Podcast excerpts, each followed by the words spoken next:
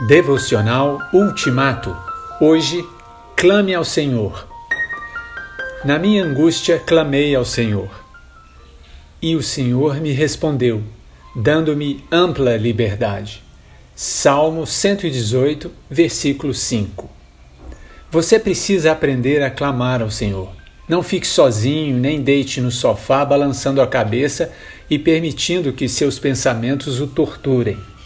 Não se preocupe em como sair da situação em que se encontra, nem fique meditando sobre a sua vida terrível, sobre o quão miserável você se sente e o quão mal você é. Em vez disso, diga: controle-se, seu preguiçoso. Dobre os seus joelhos e levante suas mãos e olhos para o céu. Leia um salmo.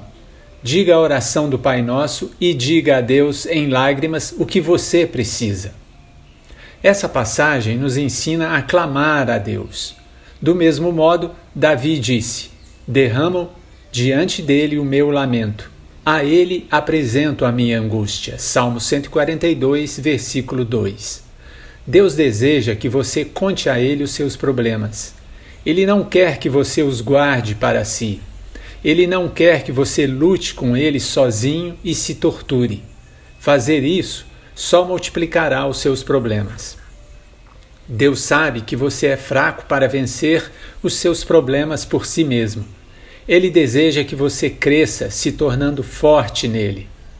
Das experiências difíceis é que emergem os verdadeiros cristãos.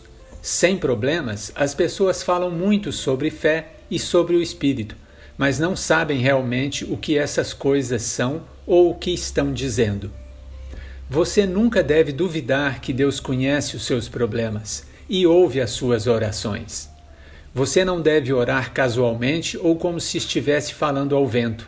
Isso é um deboche à oração e coloca Deus à prova. Nesse caso, seria melhor nem orar. Você deve aprender a alegrar-se na parte do texto que diz: O Senhor me respondeu, dando-me ampla liberdade o salmista reconhece que o Senhor o ouviu e o livrou dos seus problemas.